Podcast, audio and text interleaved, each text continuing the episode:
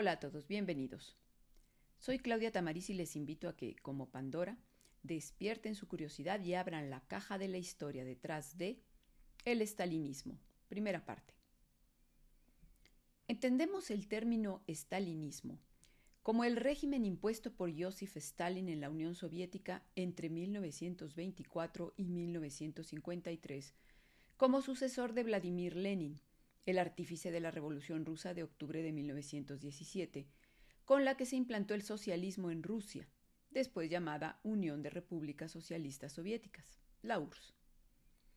El término estalinismo nació al interior de la camarilla de Stalin fue acuñado por Lazar Kaganovich, uno de sus hombres de mayor confianza. Sin embargo, Stalin no se identificaba como estalinista, él decía ser un marxista-leninista. Pero es indudable que su visión de cómo debía implantarse el socialismo en su país y la forma en que lo llevó a cabo fue muy personal y definitoria para conformar lo que sería la Unión Soviética. Así que, a una costa de Stalin, se ha usado el término estalinismo para diferenciar sus ideas de las de otros líderes comunistas y dar nombre al régimen totalitario que impulsó en la URSS hasta el día de su muerte, el 5 de marzo de 1953. Bueno, aclarado esto, vamos a empezar a ver lo que es el estalinismo. En episodios anteriores hemos estado platicando acerca de la lucha por el poder que entablaron los dos lugartenientes de Lenin para sucederle al frente de la URSS. Recordemos, uno era Lev Trotsky, jefe del Ejército Rojo, el otro Joseph Stalin, secretario general del Partido Comunista, y recuerden que fue este último el ganador indiscutible en esta contienda. Aunque nunca asumió ningún cargo ejecutivo en el país, o sea, nunca se presentó, fue jefe de Estado o presidente, desde su posición como secretario general del Partido Comunista de la Unión Soviética, es decir, del PECUS, que era además el partido obviamente único del país. Stalin encabezó la URSS desde 1924 hasta su muerte en 1953 y de esta manera sentó precedente para convertir este cargo, o sea, el de secretario general del partido, en el verdadero centro del poder de la Unión Soviética, pues de hecho hasta que ésta se disolvió en 1991. Ahora bien, eh, siendo él la cabeza del Estado, al principio no gobernó como un dictador, sino que eh, ejercía el gobierno junto con un grupo de sus más fieles que conformaban, digamos, la cúpula dirigente a través del órgano ejecutivo del partido, que era el Politburo. A principios de los años 30, cuando inicia lo que se va a denominar el Gran Terror, esto es particularmente en 1936. Eh, ¿Qué era el Gran Terror? Pues las purgas que se, que se iniciaron al interior del partido, pero no solo del partido, del gobierno, del ejército y de la sociedad soviética, del que fueron víctimas millones de personas. Eh, bueno, pues a partir del Gran Terror, progresivamente el Politburo va a ir perdiendo el poder y este se va a ir concentrando en manos de Stalin, que lo va a empezar a ejercer pues como una dictadura totalitaria. Bueno, pero entonces estamos hablando de que su gobierno pasó de una oligarquía con un grupo dirigente a una dictadura. Pero no nos apresuremos, vamos a ir viendo cómo sucedió esto. Para 1928, Stalin pues ya podía presumir de haberse hecho con el poder en su país tras neutralizar a todos sus opositores, no nada más a Trotsky, sino al grupo de izquierda dentro del partido em, y al grupo de derecha, representado por ejemplo por Buhari. Bueno, pues entonces sí, a partir de 1928 pudo llevar adelante su objetivo de instaurar lo que él llamó el socialismo en un solo país. Aquí vamos a recordar un poquito ah, que el punto central en el que Stalin difería de Trotsky era que este último, junto con Lenin, buscaban impulsar una revolución mundial, es decir, exportar el socialismo desde la URSS al resto del, mundo, mientras que para Stalin era imprescindible, al revés, cerrar al país al exterior para transformarlo en una nación socialista, consolidar el socialismo en su país y emplear todo el esfuerzo de la población soviética, tanto la urbana como la rural, y toda la maquinaria del Estado para industrializar a la URSS mediante la centralización estatal de la economía. de tal manera que una vez logrado el objetivo, es decir, esta, esta industrialización, la URSS pudiera competir con las grandes potencias de Occidente, y no solo en el terreno industrial, sino también en el militar. De esta manera garantizaría que las potencias occidentales no fueran una amenaza para su sistema, para el sistema socialista soviético. Bueno, pues implantar este modelo, el modelo marxista-leninista, y convertir al país en una potencia industrial y militar eran entonces los objetivos, las metas a seguir por este régimen que iniciaba. Para ello, Stalin impulsó la centralización estatal de la economía, esto es, desapareció la propiedad privada y planificó y, y, logró que se planificara todo el desarrollo económico desde el Estado a través de planes quinquenales en los que se determinaban los objetivos económicos en plazos de cinco años. Bueno, pues en, en el marco de estos plazos, obvio se estableció la meta de incrementar la producción, fíjense, en un 110%. Así que se forzó la industrialización de forma acelerada, de tal manera que para 1929, es decir, un año después, el, el país ya contaba con 1.500 nuevas industrias y habían aparecido regiones industriales donde antes no había nada. Por supuesto, este objetivo exigió demandar sacrificios a los obreros. Así que a través de propaganda se les persuadía de trabajar en días de descanso y de esta manera se establecían semanas ininterrumpidas de labor. Además, hubo programas para estimular la productividad individual mediante la competencia entre los obreros. Competían entre sí para ver quién era el más eh, productivo y a este se le recompensaba desde con sobresueldos hasta con condecoraciones y títulos honoríficos como héroe del trabajo. A esto pues hay que agregar la explotación de recursos naturales, las obras de infraestructura monumentales y la labor en fábricas que realizaba mano de obra esclava. Esta mano de obra esclava laboraba en campos de trabajo forzados, los llamados gulags, a donde eran enviados los delincuentes comunes y los enemigos del régimen. Bueno, pues gracias a esta política en materia industrial, obviamente se multiplicó la producción, por ejemplo, en metalurgia, se incrementaron la extracción de carbón, de petróleo, de oro, se electrificó gran parte del país, se avanzó considerablemente en la infraestructura de transportes, esto es ferrocarriles y puertos para barcos, se inauguró el tren subterráneo de Moscú, o sea, el metro, bueno, en fin sí hubo un incremento considerable eh, en, lo que, en todo lo que fue la industria pesada. Bueno, y la infraestructura. Tras tres planes quinquenales, pues, es decir, para 1939, se lograron avances espectaculares que situaron a la URSS como tercera potencia mundial detrás de Estados Unidos y Alemania. Sin embargo, esta política económica pues produjo enormes desequilibrios entre la producción de industria pesada y material bélico, que finalmente eran la prioridad, versus la industria de bienes de consumo para satisfacer las necesidades básicas de la población. O sea, no se le dio prioridad a producir alimento, vestido, vivienda, mobiliario y otros satisfactores necesarios en la vida cotidiana. Esto repercutió en un bajo nivel de vida de la población soviética y se mantuvo esta tendencia hasta la disolución de la URSS en 1991. Bueno, estos objetivos económicos de Stalin no solo afectaron a la población de las ciudades, sino también y especialmente al campesinado soviético. Vamos a ver que Stalin le declaró la guerra a los campesinos soviéticos. Cuando los bolcheviques tomaron el poder, de ahí hay que partir. Cuando estos señores tomaron el poder, Rusia era un país esencialmente rural, donde la propiedad de la tierra estaba en manos de particulares. Algunos eran terratenientes, los llamados kulaks, pero la mayoría eran campesinos dueños de pequeñas propiedades familiares. Por supuesto, también había jornaleros. Hasta 1928, el Estado soviético exigía a estos pequeños productores la entrega de sus productos agrícolas para controlar la distribución de esto. Estamos en un sistema socialista en el que el Estado controla, en este caso no la producción, pero sí la distribución. Esto sucedía hasta 1928. Pero a fines de 1927, se produjo una caída espectacular en las entregas que tenían que hacer estos productores al Estado, que se agravó al año siguiente.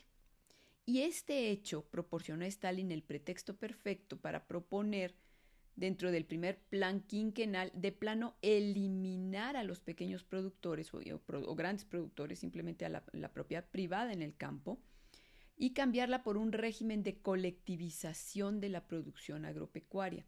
Esto es, en pocas palabras, eh, acabar con la propiedad privada en el sector rural y convertir a los campesinos en asalariados que trabajaran en granjas colectivas. Estas granjas colectivas eran los coljoses, pero también había granjas estatales, los sovjoses. Y es que en la mira económica del Estado soviético, el sector agrícola debía financiar la actividad industrial de las ciudades. O sea, el campo iba a ser no solo el proveedor de alimento para los centros urbanos, sino que también debía producir para vender en el mercado internacional y de esta manera poder importar maquinaria para la industria con lo que se ganara de esta, de esta exportación de, alimentos. Eh, como les decía, los bolcheviques no simpatizaban con los campesinos, pues los veían como elementos contrarrevolucionarios, especialmente a los kulaks, a estos terratenientes. Finalmente, pues eran propietarios de tierras y animales, y recordemos que en un país socialista no debe haber propiedad privada, y eh, bueno, estos eran considerados pues contrarrevolucionarios. Particularmente Stalin los detestaba. Eran elementos potencialmente subversivos para él, miembros de la burguesía, esto es, enemigos del pueblo a los que había que acabar. Así que la política estalinista en materia rural incluía no solo la colectivización forzosa, sino que al mismo tiempo que se iba llevando a cabo esta colectivización, se debía de combatir a los kulaks. Literalmente debían eliminar a este grupo social, ir expropiando sus tierras y, bueno, crear estas colonias o granjas colectivas en donde los campesinos iban a ser simples proletarios. El grano producido, además, en estas granjas, iba a ser requisado por las autoridades soviéticas pues para, para conseguir sus objetivos de financiar la industria. Bueno, pues la liquidación de estos kulaks como clase social de hecho fue anunciada por Stalin en diciembre de 1929 y para proceder en su contra se establecieron tres categorías de estos enemigos del Estado y del país. La primera la integraban aquellos que debían ser eliminados de inmediato. La segunda eran los que serían encerrados en campos de trabajo. Y en la tercera estaban quienes debían ser deportados a otras regiones del país. Bueno, pues entre 5 y 7 millones de personas estaban incluidas en, en estas categorías, aunque debo decir que en el fondo nadie, ni siquiera el mismísimo Stalin, sabía bien cómo determinar qué hacía de un campesino un kulak. O sea, cómo identificar entre los eh, propietarios de tierras a los grandes propietarios, a los, terratenientes, a los kulaks. Porque a veces con solo tener dos caballos ya era suficiente para considerarlo un kulak. Entonces, bueno, era difícil. Las regiones más afectadas por esta colectivización forzosa, pues obviamente fueron las principales productoras de grano, especialmente eh, de trigo. Esto es Kazajstán, el norte del Cáucaso y sobre todo Ucrania. Se procedió entonces a la expropiación de tierras y al encierro forzoso de campesinos en las granjas colectivas. A partir de 1930, destacamentos de la Dirección Política del Estado, la GPU, comenzaron la requisa de grano de toda Ucrania, al grado que dejaron a los campesinos sin semillas para la siguiente siembra. La medida inició una gran hambruna entre los campesinos que obviamente ocultaban el grano para alimentar a sus familias. Pero además no se quedaron de brazos cruzados, porque en unos cuantos meses hubo 2.200 rebeliones en las que participaron 800.000 personas, rebeliones que obviamente fueron duramente reprimidas. En agosto de 1932 se aprobó la ley de espigas, que establecía castigos de prisión contra todo aquel que se opusiera a las confiscaciones, y especialmente para quienes robaran grano. Sin embargo, esto no detuvo los robos, así que se dictaron penas de muerte para los autores de estos. Amparados por esta ley, el Estado soviético ejecutó a 5.400 personas y envió a 125.000 a los gulags de Siberia. La región más afectada, como dijimos, fue Ucrania, no solo por ser el granero del país, sino porque los campesinos ucranianos eh, ya, ya se habían levantado contra el régimen bolchevique durante la guerra civil que tuvo lugar entre 1918 y 21 y lo habían hecho animados por un sentimiento nacionalista e independentista. Así que Stalin, a pesar de que estaba consciente de la hambruna que estaban padeciendo en Ucrania, endureció las medidas contra estos ucranianos, bloqueando las fronteras para que la gente no pudiera huir y creando brigadas para saquear cada casa en busca de grano. Esta medida tenía un doble objetivo. Por un lado, la, eliminación de quien se resistiera a la colectivización forzosa, particularmente a los kulaks, y por el otro, reprimir cualquier rebelión que podría ser pues, el embrión de un rebrote de nacionalismo ucraniano. La medida produjo lo que los ucranianos llamaron holodomor, palabra que significa matar de hambre, porque efectivamente así fue los campesinos empezaron a morir de hambre. Se habla de familias enteras tratando de alimentarse de hierbas y corteza de árbol, que se comían a los animales domésticos e incluso recurrían al canibalismo. Los cadáveres se amontonaban en las calles de las aldeas o en los campos porque nadie tenía la fuerza para sepultarlos. El hedor era insoportable.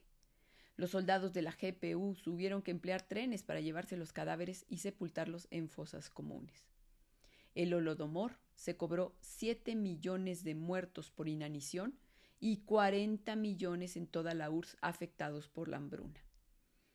Vamos, la situación fue tan terrible que hubo oposición de, los mismos gobernantes locales e incluso algunos miembros del círculo de Stalin, del Politburo, que hicieron visitas de inspección a la zona, como Sergo Orsonikidze, el comisario de la industria pesada, y Mikhail Kalinin, presidente del Soviet Supremo, de plano le pidieron que parara aquello.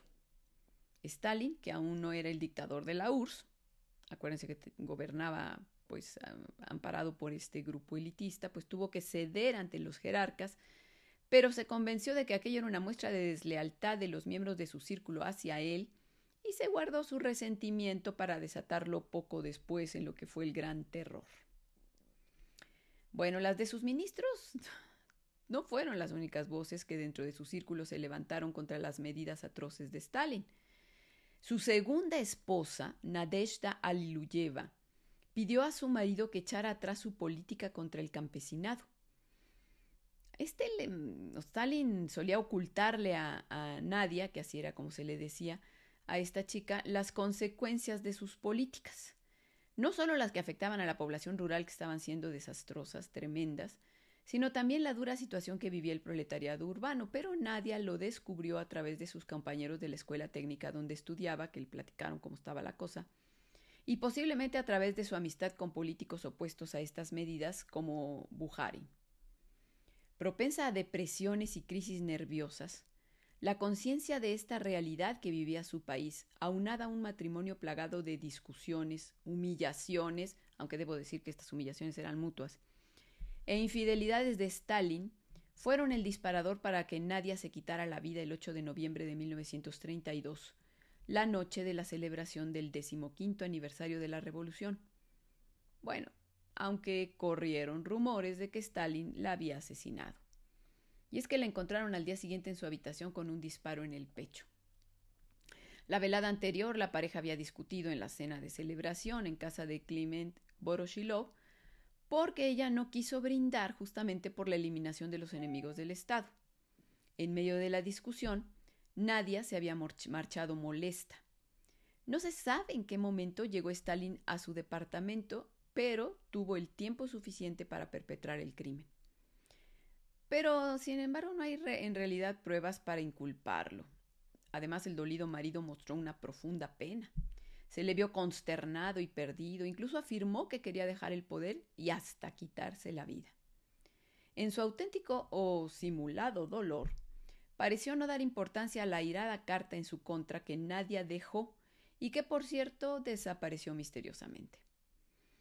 Total, la versión oficial del hecho fue que Nadezhda Aliluyeva Stalin había muerto de apendicitis. Dejó a dos niños huérfanos, Vasily y la pequeña Svetlana, que era la niña de los ojos de su padre. Bueno, Decíamos que el régimen de Stalin fue al principio una oligarquía donde éste gobernaba como cabeza de un grupo dirigente, que era el Politburó. Bueno, pues eh, estos miembros reconocían, los miembros del Politburó gobernaban con, con el georgiano, pero reconocían su liderazgo. Y además todos formaban parte de una gran familia feliz en la que Stalin jugaba el papel de gran patriarca. Sus compañeros le hablaban de tú, algunos le llamaban por el sobrenombre que adoptó en sus primeros tiempos de revolucionario, Koba. Ya fueran unos u otros, tenían el privilegio de salir de vacaciones con Stalin y su familia a alguna de sus múltiples fincas campestres. Por supuesto, compartían mesa, organizaban fiestas, se hacían confidencias. Y finalmente Stalin sabía que su fuerza dependía del apoyo de esta camarilla.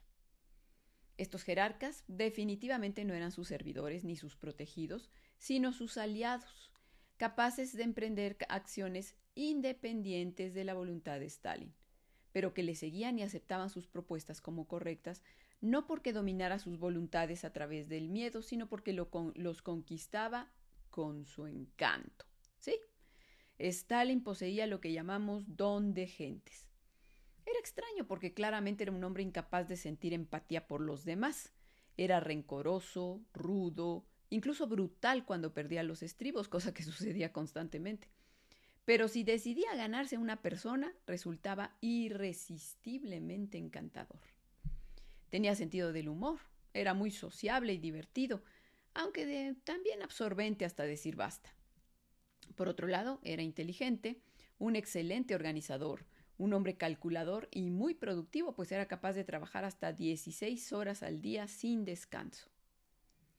Stalin ejercía el poder en una forma, digamos, de un centralismo burocrático. Él era el centro de un enorme aparato compuesto por cientos de miles de individuos al servicio del Estado. La élite dirigente eh, que gobernaba con él empezó a ser llamada la nomenclatura.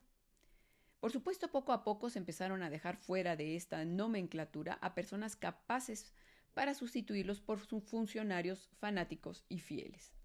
Algunos de los miembros de esta élite divina fueron, por ejemplo, Vyacheslav Molotov, Sergei Kirov, que era el preferido de Stalin, Kliment Voroshilov, Lazar Kaganovich, recordemos el que acuñó el término de stalinismo, Sergo Orzonikidze, eh, que junto con Kaganovich eran los más duros del grupo, pero también eh, Sergo, recuerden que fue el que le pidió que parara la política contra los campesinos, y Anastas Mikoyan.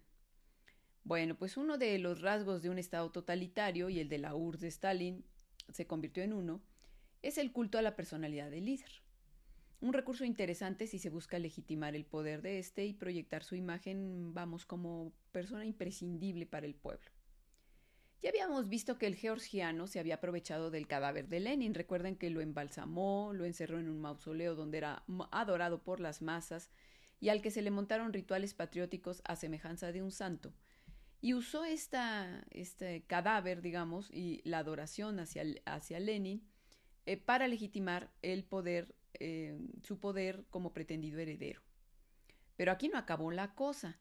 Eh, continuó cultivando este, mm, este pues adoración hacia el líder de, hacia el líder de la revolución, haciendo que por todo el país aparecieran imágenes de Lenin, bautizando calles, edificios y hasta la capital de la Rusia zarista, San Petersburgo, eh, con su nombre, pues eh, le pusieron Leningrado. Pero bueno, igualmente se impulsó desde el partido un culto a la personalidad de Stalin, no solo la de Lenin.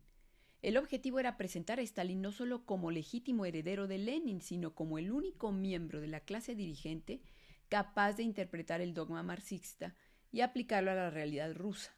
Además, de esta manera, eh, también con este culto a la personalidad se le, eh, proclamaba, se le, se le hacía propaganda como el gran protector del pueblo soviético. Así que también una ciudad fue bautizada con su nombre, hubo calles y edificios que se llenaron de estatuas e imágenes del nuevo líder, y en el diario oficial del gobierno, llamado Pravda, se mencionaba a Stalin en la mayor parte de sus editoriales, estaba en múltiples fotografías y se escribían artículos curiosos, pero pegadores, sobre él, como uno que se titulaba ¿Cómo conocía al camarada Stalin? Aviones que dibujaban su nombre en el cielo, niños que le regalaban flores en los actos públicos, delegados que le vitoreaban delirantes cuando hacía su aparición en el Congreso de los Soviets. Pero la cosa no paró ahí. Al principio Stalin se veía a sí mismo como un elegido, suerte de caballero andante dispuesto a luchar y derramar hasta la última gota de su sangre por la causa de la clase trabajadora. Pero a partir de 1935 esta imagen del caballero andante pasó a ser sustituida por la de un nuevo zar. Stalin llegó a decir, el pueblo ruso necesita un zar al cual venerar y por el cual pueda vivir y trabajar.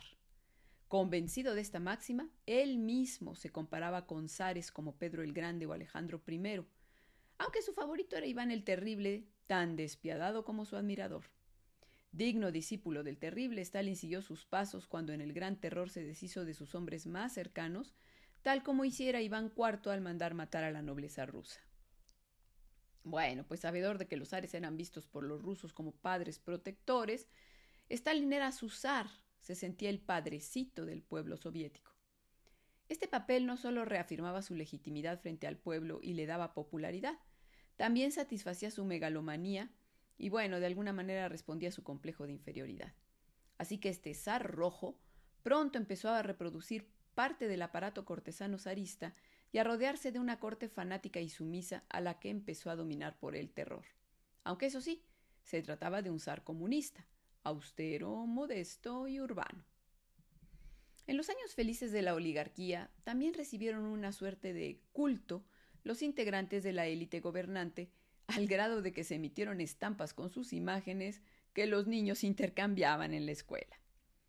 Bueno, pero esta feliz camaradería, no exenta de reconocimiento hacia el papel del líder, finalizó en la década de los 30. 1932 marcó un cambio importante en el carácter de Stalin a partir de la muerte violenta de su esposa Nadezhda.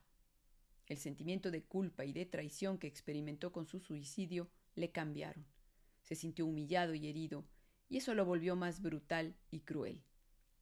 Pero el punto de quiebre, lo que definitivamente dio un giro a la situación idílica que se vivía en la cúpula soviética y determinó el principio de la dictadura estalinista, fue el asesinato de Sergei Kirov, gobernador de Leningrado, miembro del Politburó y el favorito de Stalin. La tarde del 1 de diciembre de 1933, un individuo llamado Nikolaev le disparó a quemarropa en la nuca cuando caminaba por el pasillo del edificio donde trabajaba rumbo a su despacho. Su guardaespaldas se había rezagado porque le habían entretenido miembros de la policía secreta. El asesino trató de pegarse un tiro tras el atentado, pero un testigo le golpeó y la bala se desvió. Fue capturado vivo. Parece probable que el asesinato de Kirov fuera ejecutado por el NKVD, la policía secreta, y que la orden la diera Stalin. ¿Por qué decimos esto? El gobernador de Leningrado era un político muy popular y esto amenazaba el poder del georgiano. En el decimoséptimo congreso del partido, en que se elegía nuevo comité central, Kirov resultó el más aceptado de los candidatos y Stalin el más impopular. La votación era una mera formalidad y de cualquier manera Stalin resultó entre los elegidos al comité, pero su autoestima recibió un golpe que lo convenció de que entre su camarilla había traidores.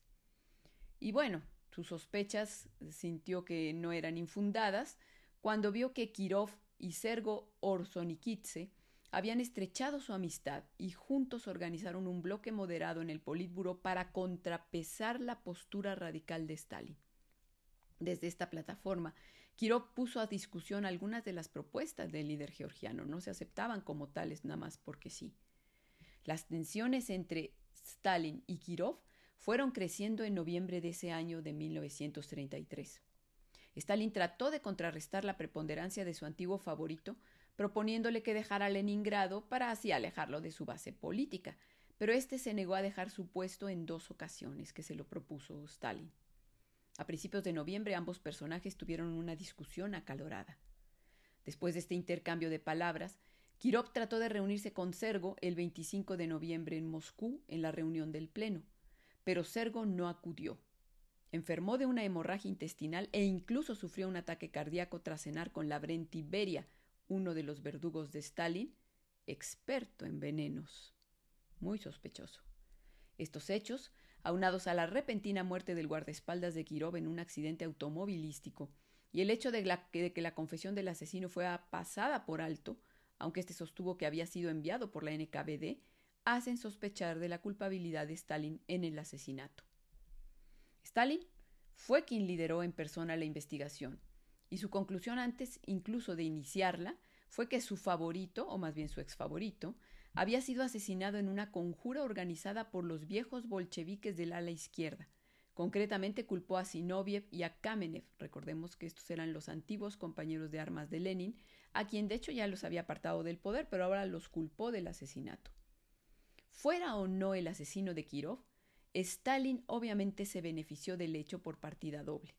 Por un lado, su potencial contendiente fue eliminado del panorama político, y por otro, su muerte sirvió de pretexto para desatar una cacería de brujas de dimensiones inimaginables, la que se denominó la Gran Purga o el Gran Terror.